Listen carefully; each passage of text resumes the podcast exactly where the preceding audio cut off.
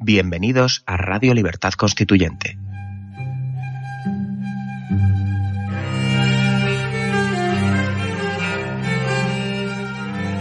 Están escuchando Radio Libertad Constituyente con don Antonio García Trevijano.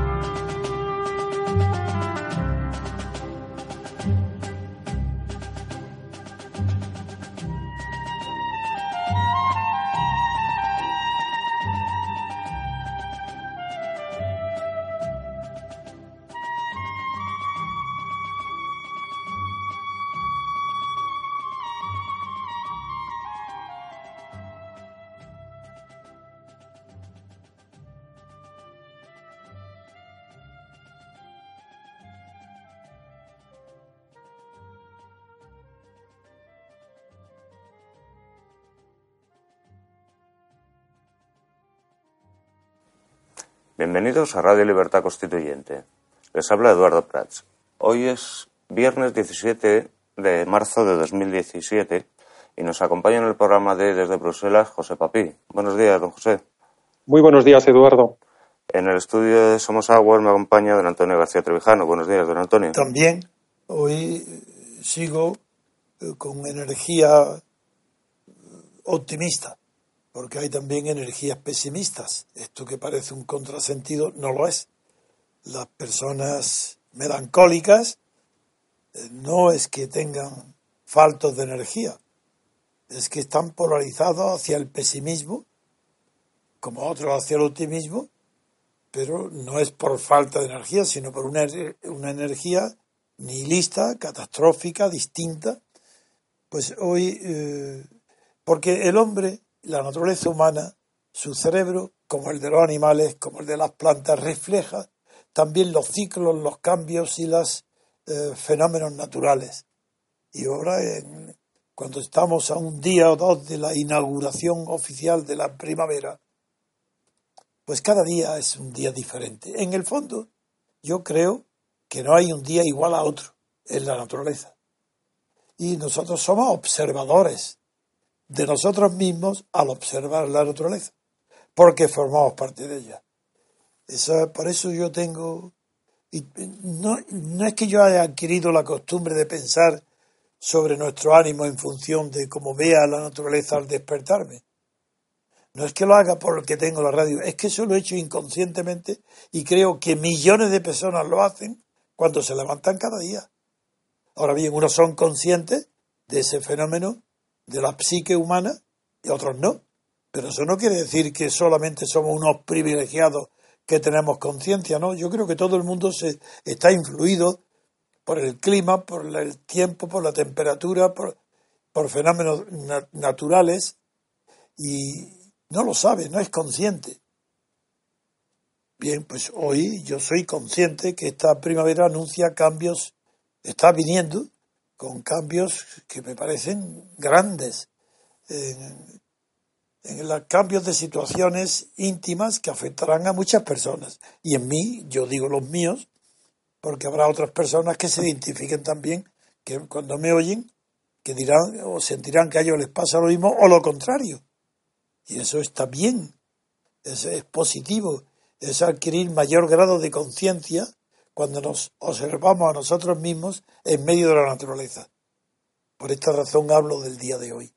Hoy las noticias eh, siguen siendo muy, muy interesantes y muy importantes. No solo vamos a continuar hablando en primer lugar de lo que ha sucedido en Holanda, sino que luego ya tenemos unos datos muy concretos para poder juzgar con mayor precisión lo que está pasando en Estados Unidos con Donald Trump.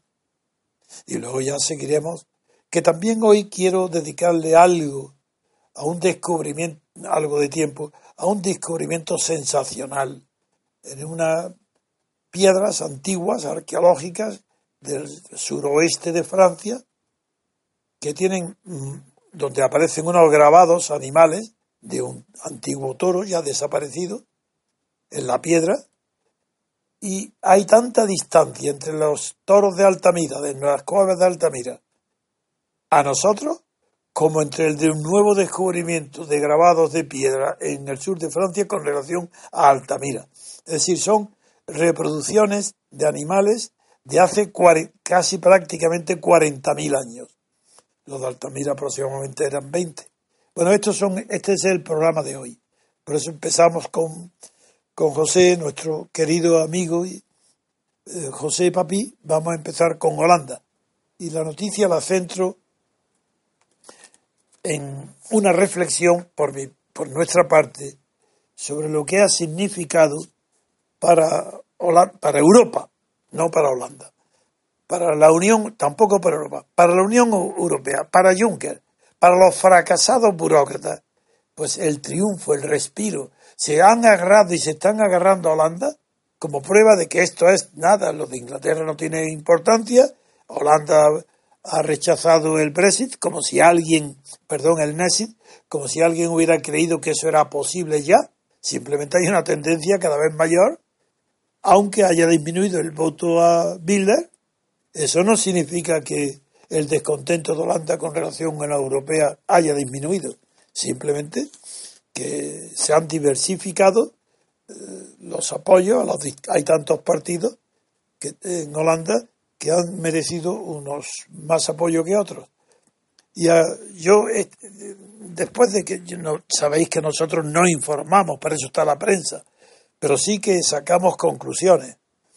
Y la principal conclusión que yo saco es, por un lado, que el nacionalismo holandés enemigo acérrimo de la Unión Europea, sigue con muchísimo poder.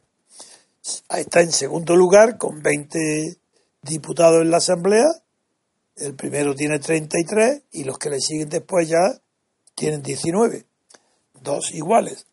Así que sigue con mucho poder, con muchas perspectivas de futuro, y eso no nos alegra ni a Papi ni a mí, ni al MCRC, no nos alegra. Lo que sí nos alegra el que se socaven los cimientos de la Unión Europea cuanto antes. En cambio, hay otras lecciones que sacar de los sufragios holandeses. Por ejemplo, el aumento espectacular de los verdes. Pues este es, ese aumento espectacular eh, ha habido ahí un triunfo de un marroquí. Claro, esta es otra de las reflexiones de la de Europa, que si tanta inmigración se hace, llegará un momento en que las elecciones y los gobiernos de la Unión Europea estén decididos por los inmigrantes, es decir, por los que vienen, provienen de otros países, acogidos al liberalismo, no del asilo, sino que aquí pueden venir por razones económicas a trabajar en Europa, pues todo el que se les admita. esa política errónea conduce a que el futuro de Europa esté, dirigido por los que se reproducen y tienen más hijos y tienen más cantidad de futuros votantes, que son los inmigrantes. Eh, es importante, sin embargo, que yo quiero destacar el, éxito que han obtenido los verdes.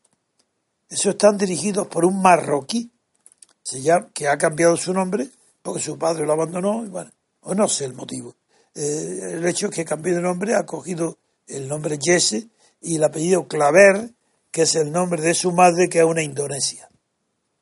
Pues este es el jefe, el, líder, el, sí, el, que ha aglutinado a su alrededor a un formidable partido ahora, que es el de los verdes.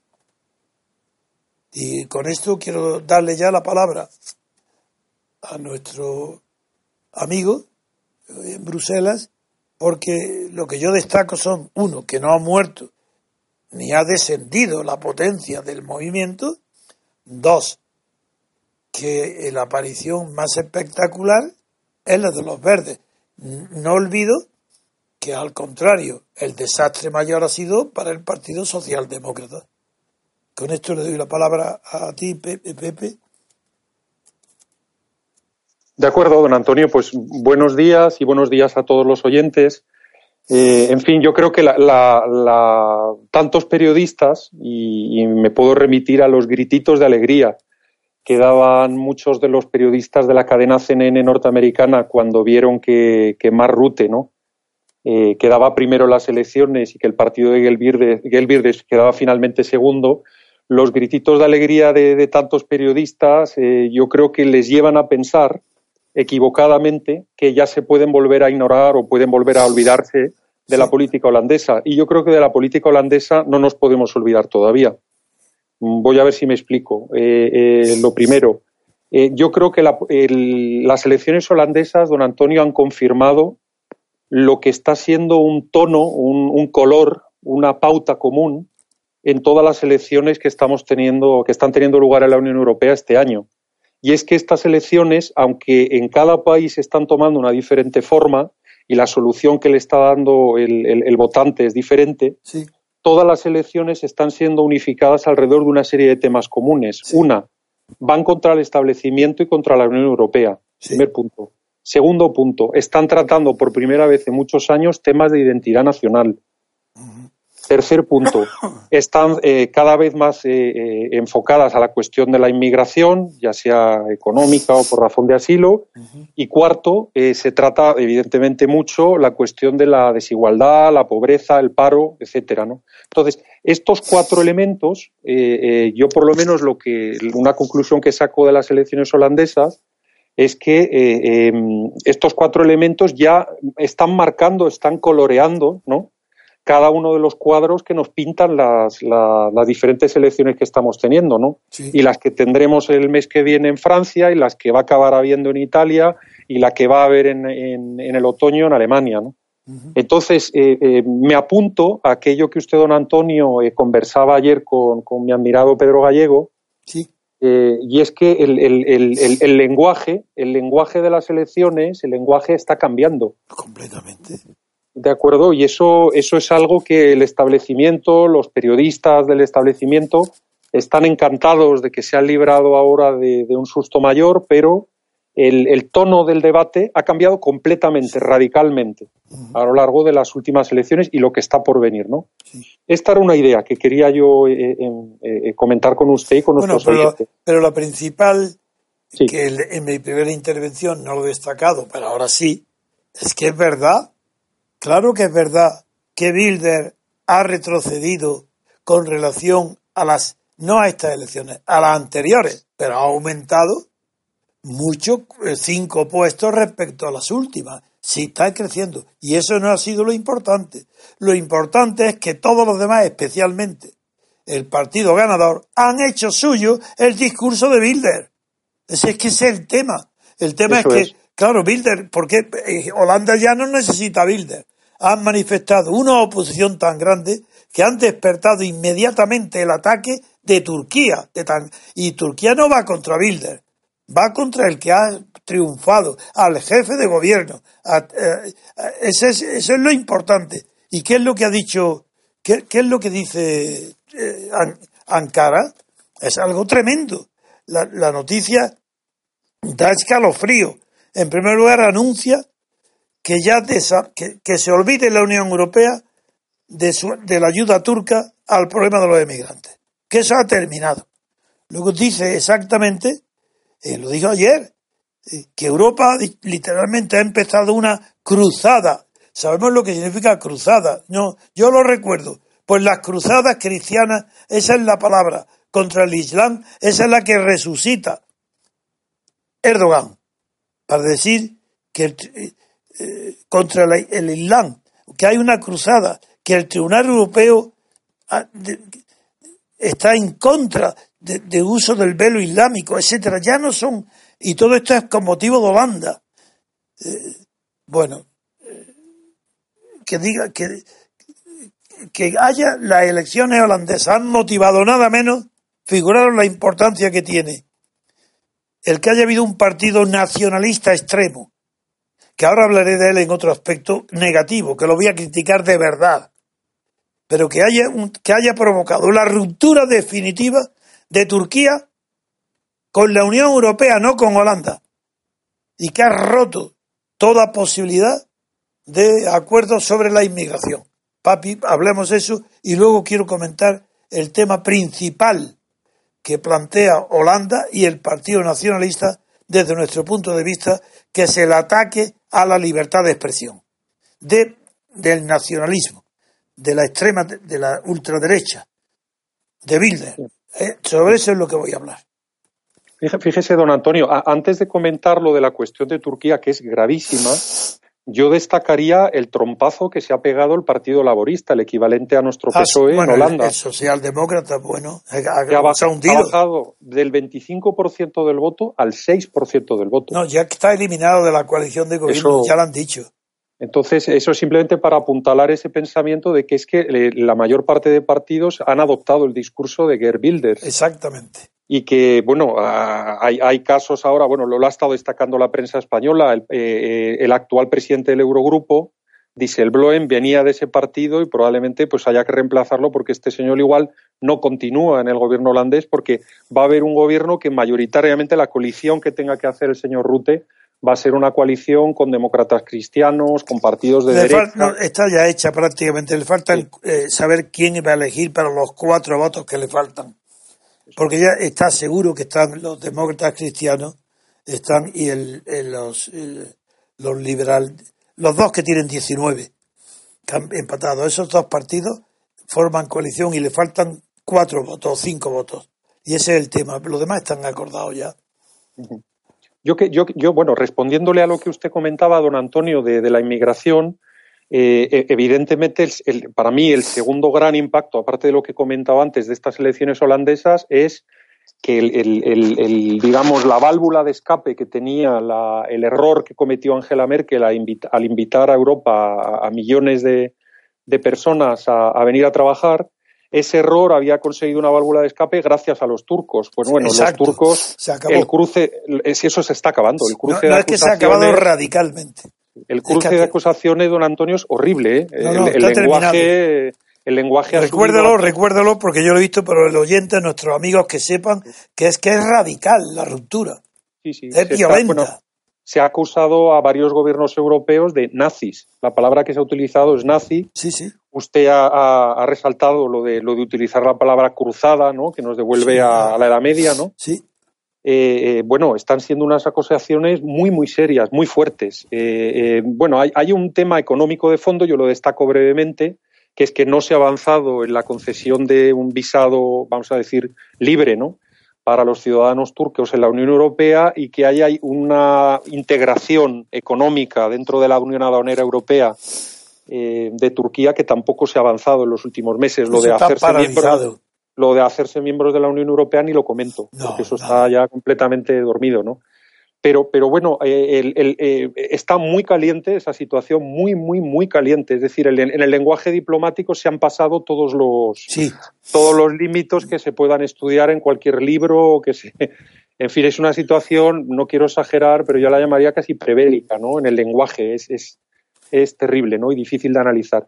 Y don, don, Antonio, quiero destacar una tercera, eh, un tercer elemento de las elecciones holandesas, y sé que me repito porque lo he comentado hace meses y lo creo que lo comenté en dos ocasiones, pero lo voy a volver a decir. Muchísimo ojo a la ley de referéndum que logró aprobar en noviembre del 2015 el señor Wilders es una ley de referéndum que ya ha paralizado el acuerdo de la Unión Europea con Ucrania. Ah, eso sí, eso, uy, la tuvo en su día, claro. Y, de hecho, y de hecho el señor Wilders, aunque los periodistas estén tan contentos, tiene una fuerza cada vez mayor de veto en la política holandesa. ¿Cómo funciona esta ley de referéndum? Fíjese, don Antonio, con 300.000 firmas se puede convocar un referéndum vinculante. No, esto no es una iniciativa legislativa popular que se va al Parlamento y en el Parlamento se la carga. No, no. Se puede convocar. Ya tiene más de 300.000 votos el señor Wilders, o sea que eso lo puede hacer. Puede convocar un referéndum vinculante, ¿de acuerdo? Para que la, ciudadanía opine sobre nuevos tratados, nuevo, nuevas leyes. No vale para antiguos tratados y antiguas leyes, porque ya lo han intentado para salirse de la Unión Europea pero es que esta ley de referéndum no podría cubrir ese caso. Y con que el 30% del censo electoral se persone a votar, el 30% ya es válido el resultado. es válido el resultado, don Antonio. Y esto, eh, debido a la, a la digamos, a, la, digamos, al cambio que se ha producido en la, en la política holandesa, que es un cambio hacia una política más de valores, ¿no? Como comentaba usted ayer con, Pedro, con Pedro Gallego, se ha vuelto a hablar de identidad nacional, de valores, entonces, con ese cambio eh, es que hay mucha gente que puede acabar votando en una ley de, eh, eh, referéndum, en un referéndum que se convoque, puede acabar votando en la onda de lo que votan los suizos. Sí, sí. vamos a ver, puede llegar a paralizar o a proponer leyes mucho más mucho más nacionalistas que las que hay ahora. Y es que el, votante holandés ya se está escorando hacia eso, ¿no? Entonces, yo creo que ayer los análisis yo estaba esperando que alguien lo, comentara, ¿no? En las televisiones o en, la, o en los periódicos. están, tan contentos de irse a Holanda y decir, madre mía, eh, hemos saltado aquí el obstáculo, vamos a olvidarnos. Se han confundido porque la pérdida de, de posición de poder de Bilder con relación a la esperanza que daban las encuestas les ha hecho optimistas y nada más. No saben, no están viendo la realidad. Pero yo quiero comentar un rara, vez se puede encontrar en un periódico español un artículo interesante. Y en el país hoy publica un artículo de un danés que se llama Fleming Rose, toda la página, que debe ser, es un conocido de Wilder y ha discutido con él personalmente. Y el artículo es interesante. Y yo no voy a, largo, no voy a comentar todo de ninguna manera, pero sí quiero referirme a que la idea que tiene eh, de la libertad de expresión la mayor parte de la opinión europea, incluida toda la española, aquí en este artículo, en la discusión que tuvo con el propio Birder, se pone de manifiesto. Porque, por ejemplo, decía eh, este danés, este, el que escribe el artículo, dice, no estaba de acuerdo, él no estaba de acuerdo con lo que Bilder le, le decía sobre la libertad de expresión, porque eh, dice, pide que se prohíba el Corán, eh, pide que la constitución holandesa prohíba las escuelas religiosas islámicas, pero no las cristianas ni las de otras religiones, etcétera. Bueno, entonces, para justificar esta postura, esto, eh, el, escritor, el danés, cita a una frase de Abraham Lincoln muy conocida, eh, que dice quienes niegan la libertad a otros no la merecen para sí mismos, eso es evidente. Pero es que esta, este pensamiento, que es primitivo, fue expresado primitivamente por Abraham Lincoln, ha sido en realidad un tema de batalla de todos los grandes filósofos y, juristas que han hablado del tema. Porque eso que parece tan sencillo no lo es este escritor danés se da cuenta de que, por ejemplo, Birte no tiene derecho a la propia libertad, a la suya, porque está negando la de otro, pues no tiene la suya. Sin embargo, él no es consciente. El propio Birte no es consciente de esta contradicción. Y lo ve en las conversaciones con este hombre, lo ve. Pero este tema, quien lo desarrolló de verdad antes que Voltaire, luego hablaré el recuerdo de Voltaire, de la libertad de expresión y qué es lo que significa. Eso fue obra del segundo jurista más famoso de los Estados Unidos. El primero, sabéis que es el juez Marshall. Pero el segundo es el juez Olmes, eh, Oliver Bender Olmes. Y esta, eh, este hombre eh, fue durante muchísimo tiempo de la Corte Suprema de Estados Unidos estuvo nada menos que 30 años con, en y ya muy cerca de su jubilación, que se jubiló con 90 años. Claro que yo no debía extrañarme, porque yo, yo estaría en ejercicio igual, pero, pero 90 años. Se estuvo del Tribunal Supremo. Y en 1900, y casi al final, porque se retiró, creo que fue en el 32, 1932, pero casi al final, en 1929, sí hay una, una frase jurídica muy conocida que dice más o menos literalmente eh, dice que hay un principio de la Constitución que exige, se refiere todo a la primera enmienda de Estados Unidos. Dice, hay un principio de la Constitución que exige una fidelidad mayor que cualquier otro, otro principio, que es el principio de la libertad de pensamiento. Quiero decir que nunca se había expresado, yo no lo recuerdo, que se hable de la libertad de pensamiento en lugar de la de expresión, porque yo sí que lo repito muchas veces, que donde no hay libertad de expresión no hay libertad de pensamiento, porque el pensamiento no es libre si no está viviendo en un ambiente de libertad total de expresión. Pero bien, pasando sobre ese tema terminológico, repito, dice, el principio que merece mayor respeto que cualquier otro es el de la libertad de pensamiento. No para quienes están de acuerdo con nosotros, atención, sino para quienes tienen ideas que aborrecemos. Ojo, ahora aquí sí que es un desarrollo jurídico que a mí me impresionó muchísimo cuando lo estudié en, la carrera, porque en realidad es una concreción mucho más, mm, más precisa que el pensamiento de Voltaire cuando eh, también muy conocido que yo lo repito muchas veces cuando decía yo yo no pienso como usted pero daré daría mi vida para que usted pudiera seguir diciendo lo que dijo esto lo repiten los petulantes periodistas que lo han oído y no saben dónde, porque si lo supieran, se callarían, ya que Voltaire era, como era un irónico bromista, dijo esto y añadió enseguida, yo sí daría mi vida para que usted pudiera seguir diciendo lo que pensando lo que dice, pero muera el que no piense como yo.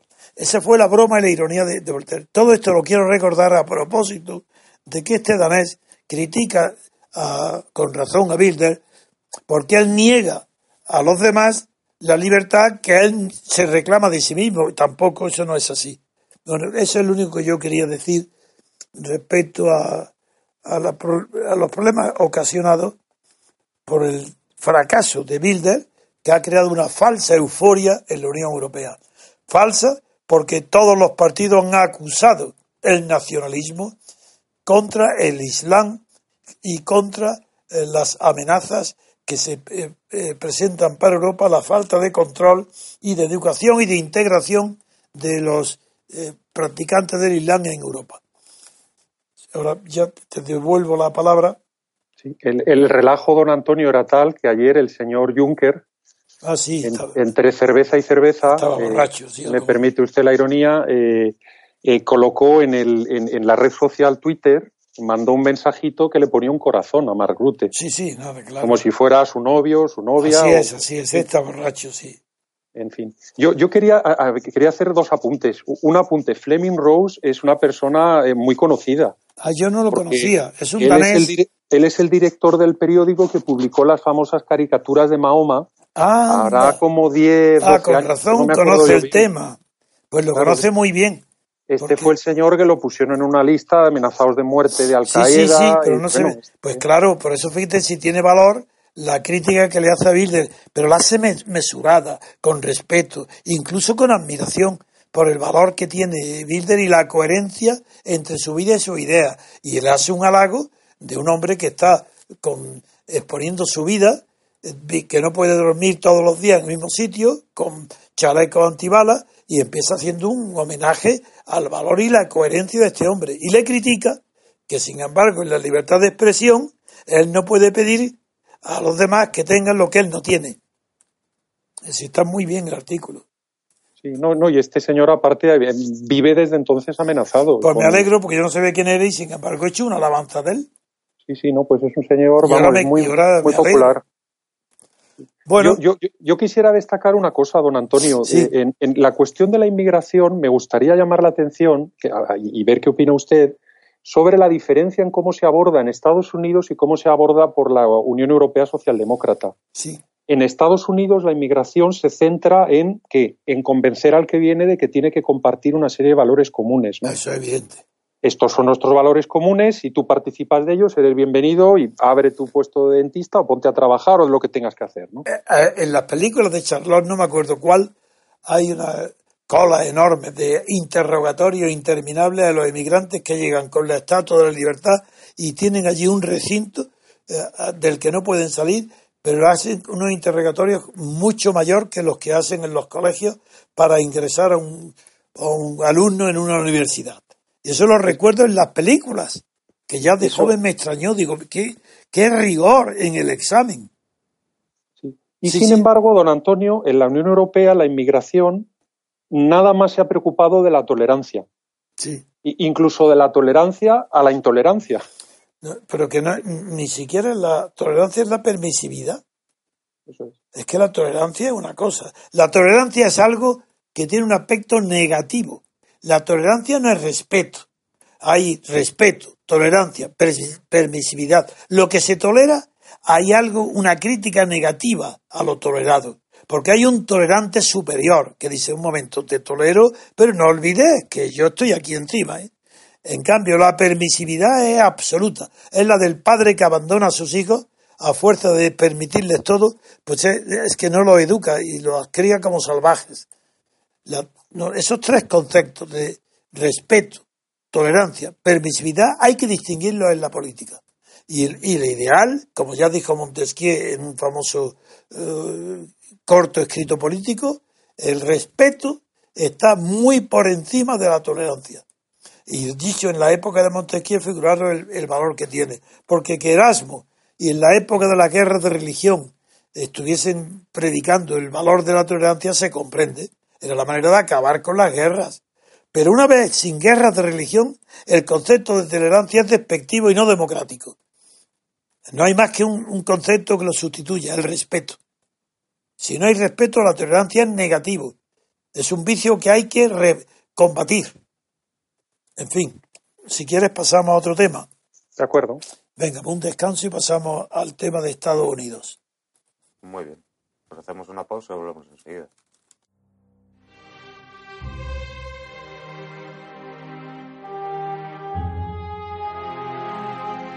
Queridos oyentes, Además de nuestro buzón arroba diariorc.com, ahora podéis hacernos llegar vuestras preguntas para Antonio García Trevijano enviando un mensaje de voz a nuestro WhatsApp en el número 605 02 3473. Repetimos, 605 02 3473. Es importante que seáis breves y concisos para poder atender todas vuestras preguntas. Utilizad esta vía solo para mensajes de audio, puesto que ni texto ni vídeos serán atendidos. Pues continuamos el programa leyendo la noticia que aparece en la página 3 del país, en la sección internacional, que dice así. Trump propone recortes radicales en ayuda exterior y medio ambiente. ¿Qué criterio tiene al respecto, don Antonio? Pues mm, es muy sencillo porque hoy ya no se trata de retórica, de interpretar las palabras de si Trump es sincero, si no es sincero. Ahora estamos ante actos. Esto es conducta. Ya no es libertad de expresión que pueden mentir o no mentir. No, aquí no, aquí son actos. Actos obligatorios que producen efectos obligatorios, que producen consecuencias jurídicas, que producen nada menos que el reparto del dinero público entre los sectores donde el gobierno va a invertir. Los, estoy hablando del presupuesto. Es normal que haya un criterio desde hace muchísimo tiempo, que en todos los países se juzgan las políticas de los gobiernos según el orden con el que se ha hecho las proporciones de reparto del dinero público en un presupuesto. Pues que ahí ahora tenemos ya a Donald Trump que ha sacado el presupuesto del año 18, que empieza en octubre, y ahí ya no caben interpretaciones, porque es el dinero que se va a gastar Estados Unidos, cómo va a repartir el dinero público, el dinero del Estado, el dinero que recoge los impuestos. Y, el orden es, algunas de las, claro, muchas cosas son esperadas, pero algunas no tanto. Para mí tiene ciertas sorpresas. Solamente aumenta el gasto público en defensa, seguridad nacional y en respetar las subvenciones a los veteranos de guerra. Esos son los dos únicos tres conceptos donde aumenta respeto a los veteranos de las guerras, seguridad nacional, policía, defensa, pues ya sabéis lo que es la defensa. Esos tres, los demás todos bajan. Y dentro de los que bajan, yo quiero destacar, sobre todo porque es lo más significativo, el que más baja de todos es la Agencia de Medio Ambiente, que es un 31% menos que la anterior. Y después en los programas de desarrollo, que es la, figuraros, el, las subvenciones, la ayuda al mundo exterior, que baja nada menos que un 29%. Es decir, esa es la introducción a nuestros comentarios. Perdonad que ya empieza el estornudo con la luminosidad. Adelante, papi. De acuerdo, don Antonio. Bueno, yo, yo quería destacar, eh, eh, en, digamos, en la, en, ahora mismo en, como novedad del día, que la líder del mundo libre, como la denominó el señor Obama, ¿no? la, doña Angela Merkel, la líder del mundo libre y la dueña de la Unión Europea, se ve hoy finalmente con el señor Trump y ha sido ella la que ha expresado un interés en, verse con él eh, con, con, anticipación a lo que a lo que se había previsto que era que el señor Trump viniera a Europa dentro de unos, de unos meses, después de la visita que hizo su vicepresidente, el señor Pence, y recuerda usted, hace un par de semanas. De acuerdo. Bueno, pues eh, eh, Merkel le ha solicitado un adelanto al, señor Trump, el señor Trump ha aceptado, y aunque una tormenta de nieve, porque la reunión estaba prevista para, para este martes, hace tres días, una tormenta de nieve, pues bueno, eh, eh, previno el, aterrizaje del avión, con lo cual al final, bueno, previno simplemente que se realizara el vuelo, no llegó a haber ni aterrizaje ni nada. La reunión la, van a celebrar hoy. Es una pena que, en estos momentos no sepamos cómo, cómo, cómo, ha ido la reunión, pero sí me gustaría destacar algunos elementos. El mejor mercado exterior de Alemania es, eh, son los Estados Unidos de América. Esto quizá no lo sepa mucha gente que pensaría, pues no, el mejor mercado para Alemania será Francia, que la tiene al lado, será el Reino Unido, o será China, que está ahora tan de moda y hay que aplaudir a los chinos en las reuniones del foro de Davos, etcétera. Pues no, resulta que eh, los Estados Unidos es un negocio mayor para Alemania que si combináramos el de Japón, Rusia y México juntos.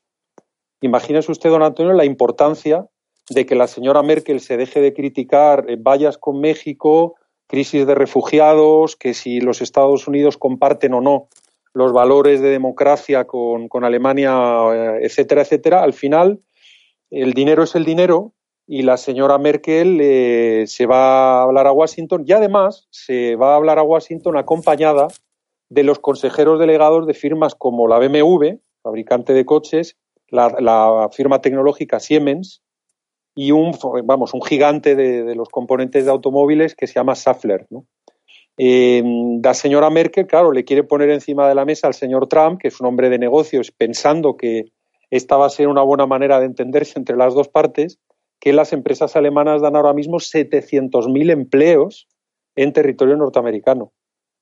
Entonces, eh, yo no sé, don Antonio, qué opina usted, digamos, de que el, aparataje diplomático, ¿no? O, digamos, el color diplomático que se le quiere dar a esta, a esta reunión es casi, vamos, es una reunión de empresa, ¿no? Ah, ahí está. E, e, entre empresarios, más que una reunión diplomática para hablar de valores, etcétera. Con lo cual, esto acaba demostrando que la señora Merkel usa los valores cuando le conviene, ¿no? Para esconder lo que son los verdaderos intereses de Alemania, pero que como con el señor Trump parece que esto no funciona, ya directamente se ha hecho acompañar de, de grandes hombres de empresa. Eso, es lo que yo pienso. Eh, Merkel no entiende una palabra de lo que ha pasado en Estados Unidos con el triunfo de Trump. Lo demostró en todas sus declaraciones y su actitud.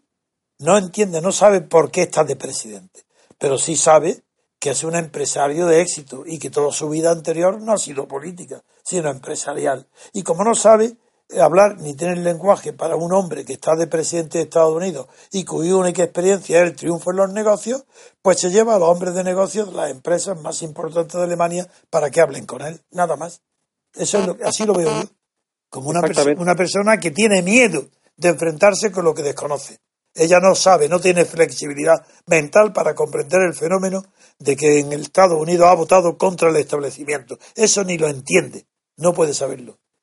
Y, lo que es terrible, don Antonio, es que los firmantes de manifiestos, como Felipe González y Solana, y, etcétera, etcétera, todavía se creen lo del espíritu europeo, lo de la solidaridad, lo del el Tratado de Roma, etcétera, etcétera. Todavía se creen ese lenguaje que la propia señora Merkel lo usa cuando ve que algunos tontos los puede engañar. Bueno, porque Merkel no es culta, pero no es tonta, es astuta.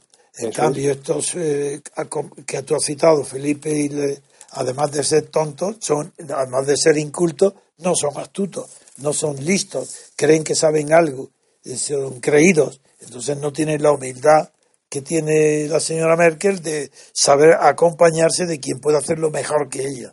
Eh, esa es la diferencia de uno y otro, pero tiene mucha razón. Y que sabe don Antonio que la bienpensancia socialdemócrata sirve para engañar a lo que hay por aquí, por este continente, o para engañar a la Unión Europea y dominarla, ¿no? con palabrería, pero al señor Trump, eh, vamos, se va la señora Merkel a hablarle de los derechos humanos, las Naciones Unidas y el amor que nos une y la solidaridad que nos une, el señor Trump no le entiende de qué le está hablando. Eso es.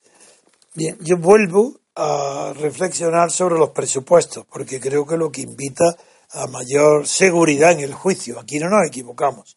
Por ejemplo,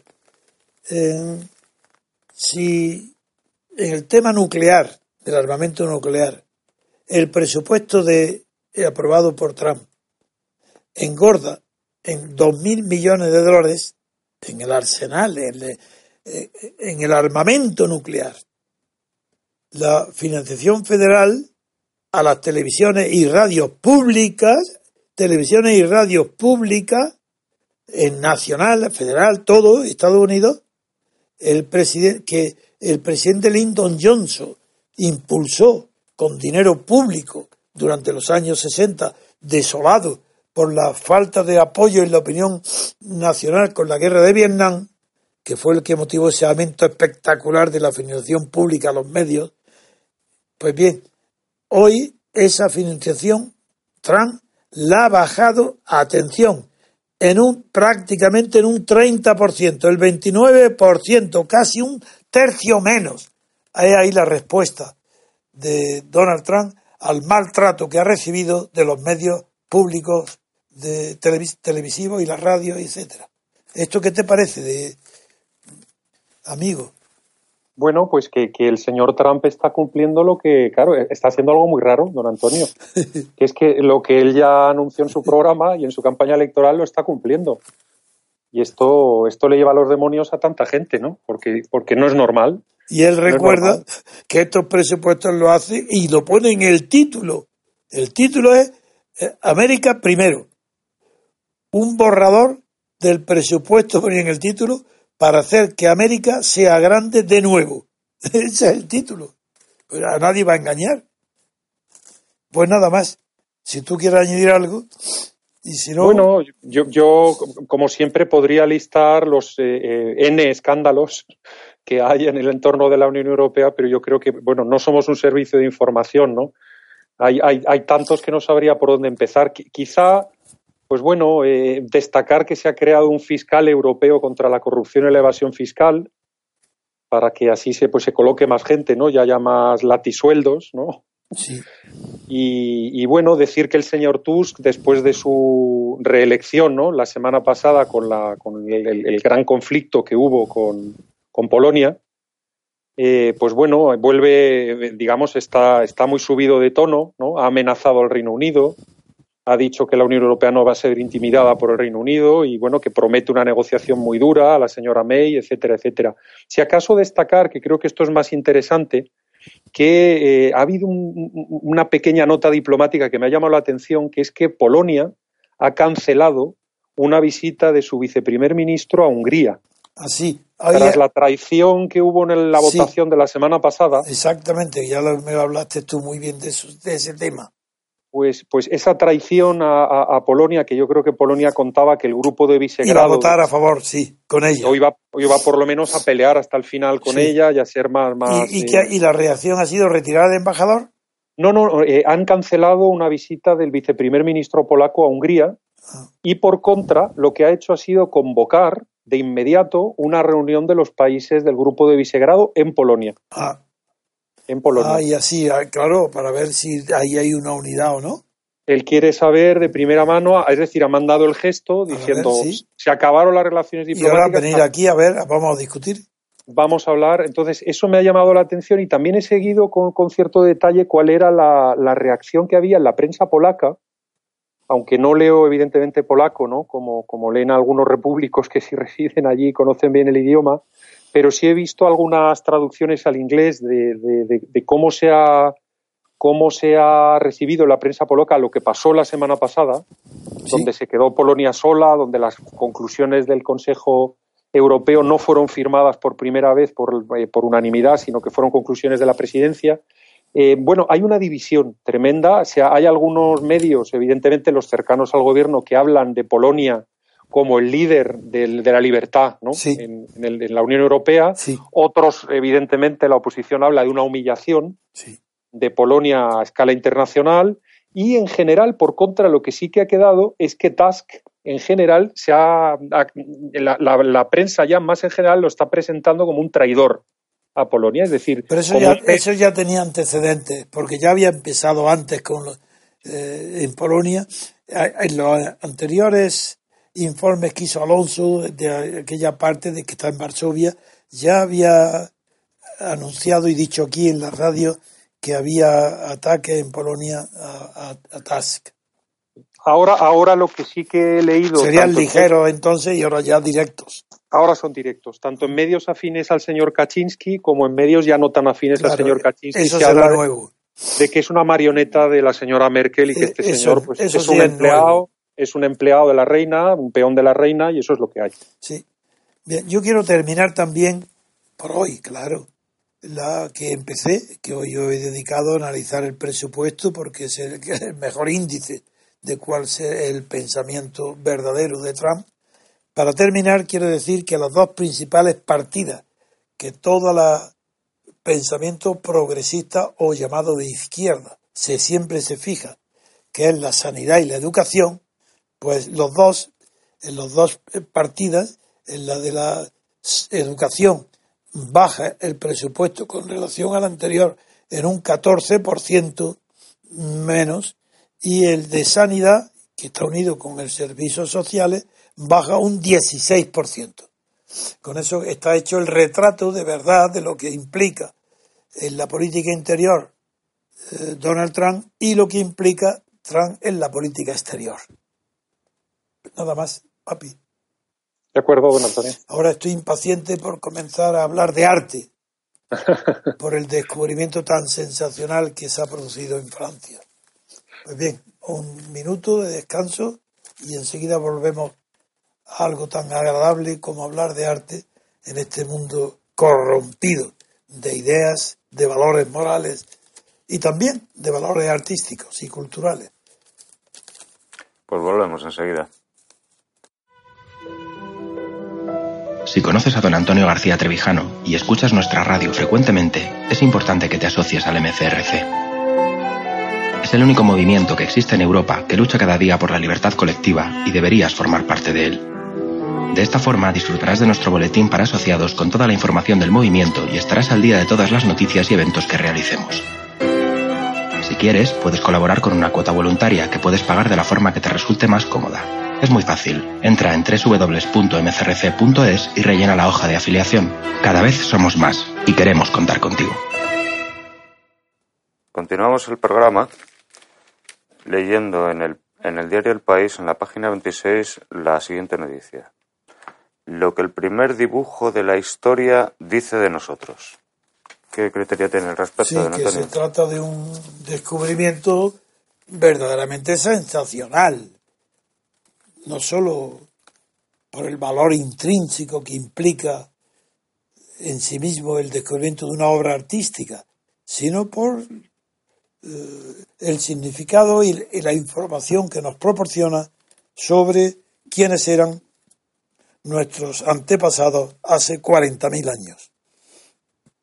Lo que se ha descubierto es tan antiguo que tiene la misma distancia con relación a las cuevas de Altamira más antiguas que la distancia de tiempo que hay entre Altamira y nosotros. Figuraros qué tipo de descubrimiento tan sensacional. Ha sido en Francia, en el suroeste de Francia. Y lo que se ha descubierto son unas piedras, no una cueva, sino unas piedras que ya en el siglo, en los años 20, del siglo, en 1920, en los años 20, se había descubierto unas piedras que tenían unos grabados y las descartaron por carecer de todo valor. Y esos han sido estudiadas y ahora se resulta que son unos grabados de unos dibujos perfectamente reconocibles de un animal que es el antecedente del toro, que es lo que están en Altamira. Esto es 40.000 años antes, no, 20.000 años antes, y es un dibujo del uro, el toro primitivo, el uro.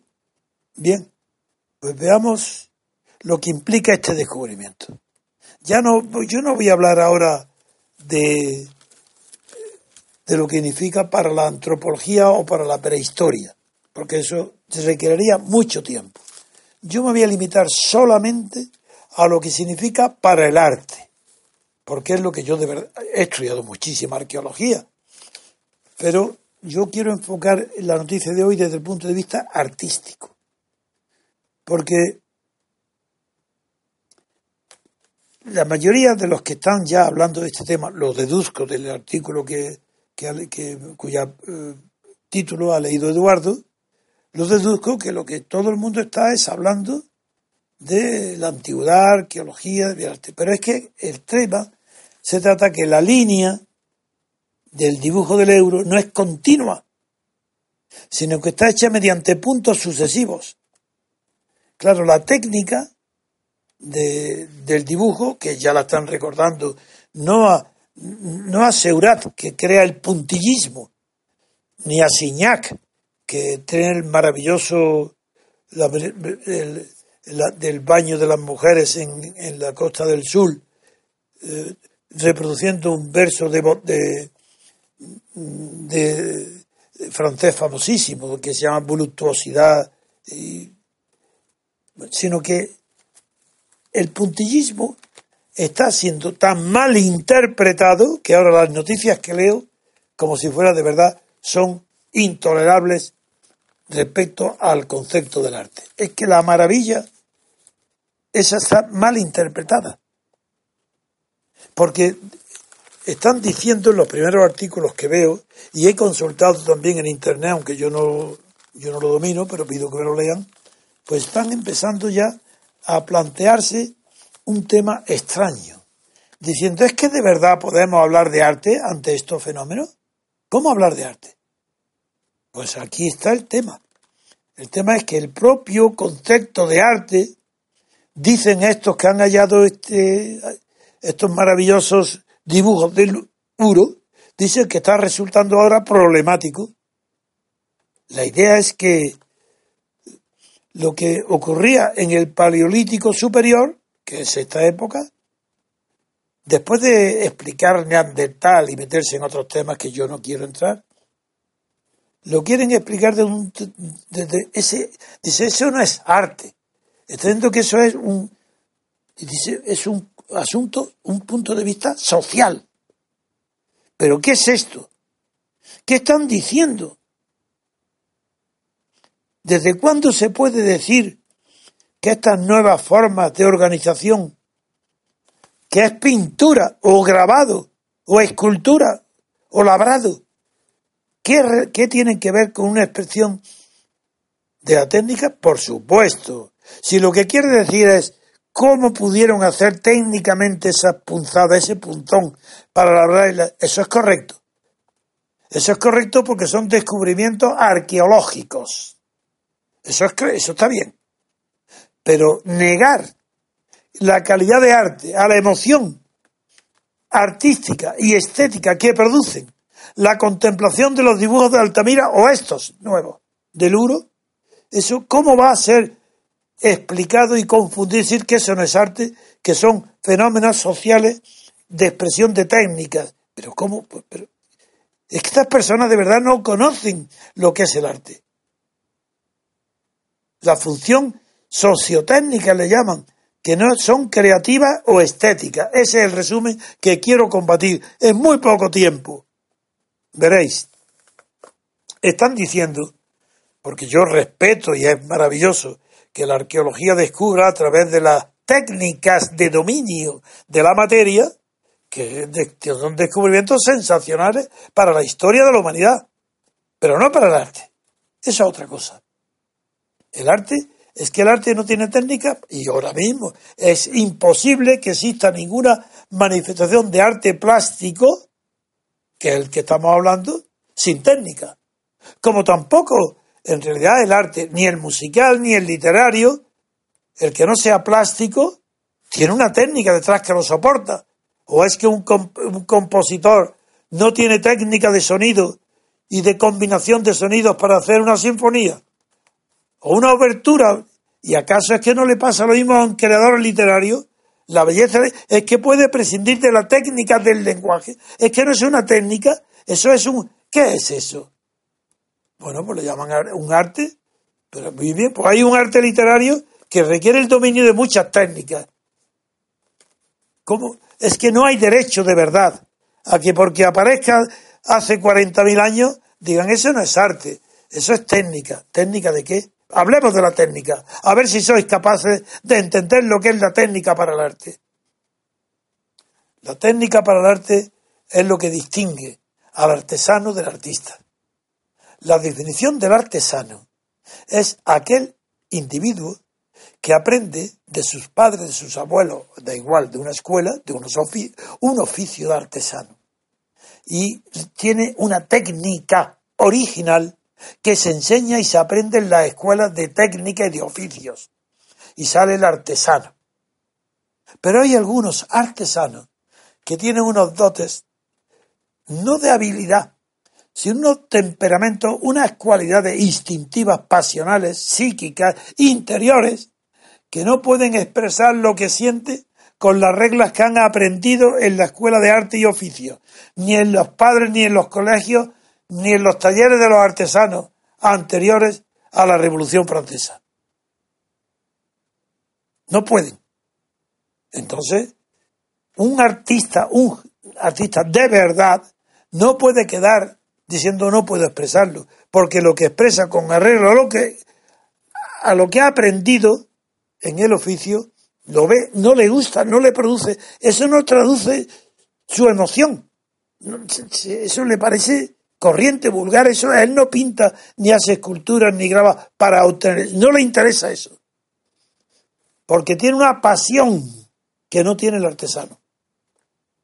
Sí, el artesano cuando es grande, grande, grande, perfecciona las reglas del oficio, sobre todo en el arte del mueble, pues claro, los grandes mueblistas, ebanistas del 18, de, de, sobre todo en Francia, en Inglaterra, y en Holanda y en Alemania, esos son verdaderos artistas, pero siguen dentro, perfeccionando en muy pocos, muy pocos detalles, la regla aprendida en el oficio de la ebanistería.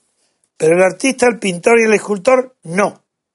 Cuando son muy grandes, muy grandes de genios, tienen pasiones tan grandes que no puede expresar la artesanía, ni el oficio ni la técnica que han aprendido. Porque tienen una pasión que los desborda, y si no encontraran el medio de dominar esa pasión, no podrían ser ni artistas, estarían locos, se retirarían amargados, serían lo que fuera, menos artistas.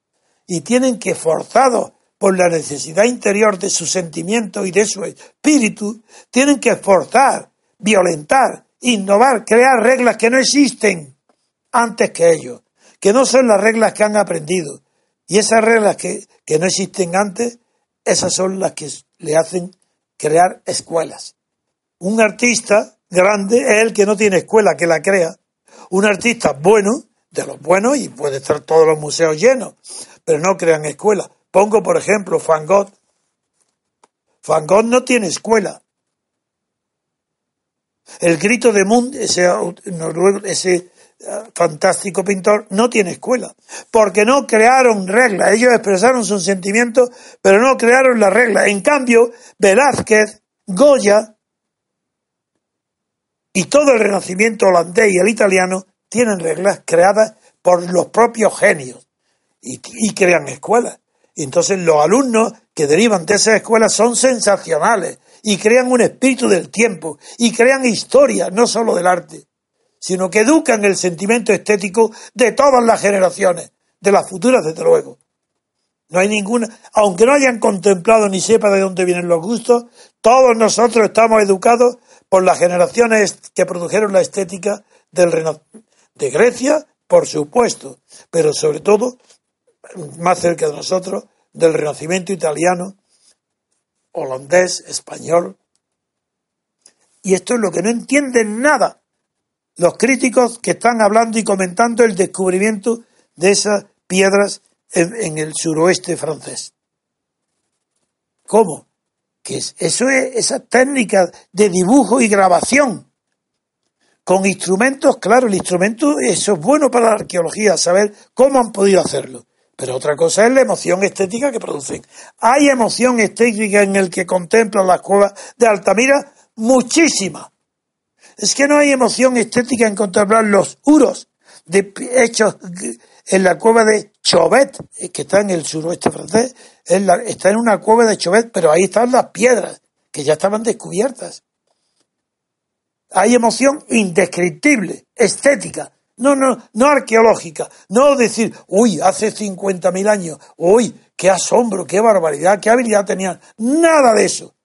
Emoción estética como puede producir contemplar una escultura moderna,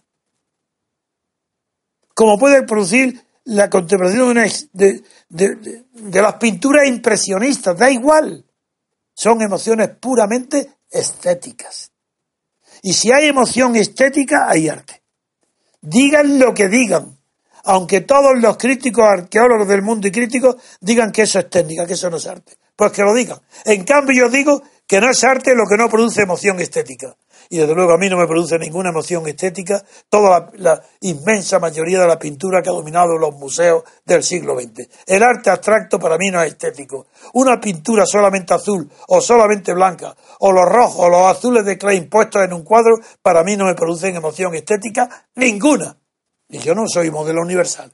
Digo, para mí eso no es arte. Y en cambio veo estos dibujos cincelados con al puntillismo en el dibujo eso es lo de menos, la técnica. Lo principal es cómo es posible que se produzca esa emoción estética. Es que puede producir emoción estética el que no siente él esa emoción. ¿Puede haber emoción estética en un artista que no la padezca? No. Porque lo que hace el artista es transmitirnos sus propios sentimientos. Y esto es lo grandioso del hallazgo. No se trata de 40.000 años. Se trata casi 40.000 años, cuando el Neandertal todavía vivía y convivía con el Homo sapiens, había sentimientos estéticos. No es el momento ni el lugar ahora para que yo explique cómo se explica este nacimiento mezclado con los temores y, y las esperanzas puestas en las religiones, en las creencias, en los tabúes, en la, en la propia... No importa nada de eso. Lo que importa es que ahí hay unas emociones contenidas que están dominadas por el arte, por el arte, por las reglas del arte que han inventado esos hombres de Chauvet. Hace 40.000 años inventaron reglas técnicas no para hacer alarde de que eran unos magníficos expertos, no, para hacer poder expresar sus emociones. Y las emociones eran tan grandes que cuando reproducen esos animales es porque están en la caza viviendo de eso y esperándolo. Y lo reproducen como si fueran dioses. Eh, no sabemos los motivos que inspiraron sus emociones. Lo que sí sabemos es que eso es imposible de crear sin la emoción del artista. Y el artista emocionado crea unos valores estéticos que nos transmiten a nosotros. 40.000 años después tenemos las emociones no las mismas. Eso fue otra de las teorías erróneas de los críticos de arte en España de Camón Aznar, pero que lo que tradujo fue una teoría que circulaba por toda Europa, que creen que nosotros al contemplar una obra de arte reproducimos la emoción del artista al crearle. Eso no es verdad. Porque las obras que la emoción que producen eh, una obra artística he hablado de Grecia clásica, o del Renacimiento, no son las mismas que las que nos producen hoy.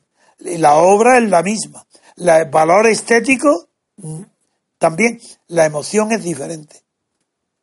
Y es porque son valores estéticos universales y eternos, por lo que cambiando el tipo de emociones del artista con relación al que contempla su obra siglos después, es por lo que entonces cuando nacen, nacen como obras divinas de emociones y hoy las contemplamos exactamente igual. Hay una transmisión de la emoción estética que siente el autor de estos dibujos labrados, de estos grabados del Uro, es la misma que la que sentimos nosotros, no. Porque ese sentimiento estético estaba acompañado de esperanza y temores religiosos que, que desconocemos, no sabemos. Y también de rivalidad o envidia para tribus ajenas que no conocemos. Eso, eso no está en nosotros, pero le produjo una emoción al ver reproducido lo que sentía o temía, eso es la misma emoción estética y el mismo valor estético que hoy nos produce a nosotros. Eso es lo que quería expresar de este descubrimiento, una crítica a los arqueólogos que se creen muy inteligentes cuando se, dicen, se preguntan si de verdad podemos hablar de arte. Arte puro es lo que vemos en Altamira y lo que vemos ahora en estos uros eh, descubiertos en las piedras grabadas de Chauvet. Nada más, papi. De acuerdo, don, Antonio. No sé si ha quedado claro para el, no experto, pero he procurado. No, no. Usted lo expone además muy bien en el libro del ateísmo estético. Naturalmente, ahí, ahí, ahí lo expongo, ahí está. Está expuesto en detalle y, y aparte con muchos ejemplos. Claro, y con fotos, y verdad. Pero es que luego hay una teoría tan absurda que fue la que defendió en España Camón Aznar, la absurda de que cree que el espectador de una obra de arte siente, eh, reproduce la misma obra de arte, que al contemplarlo está reproduciendo las emociones del artista a crearlo, y eso no es verdad de ninguna manera.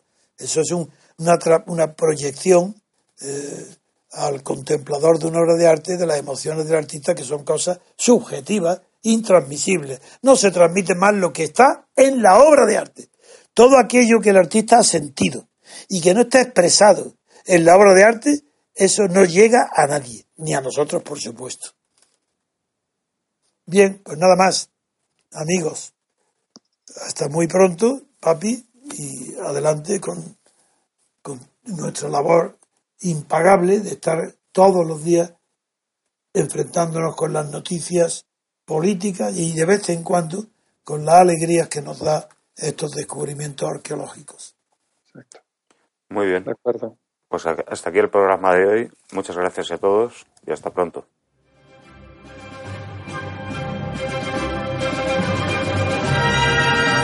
Gracias por haber escuchado Radio Libertad Constituyente. No olviden visitar la parrilla de programación en la nueva página web del Movimiento de Ciudadanos hacia la República Constitucional, en la dirección www.mcrc.es. Radio Libertad Constituyente. La libertad viene en nuestra busca.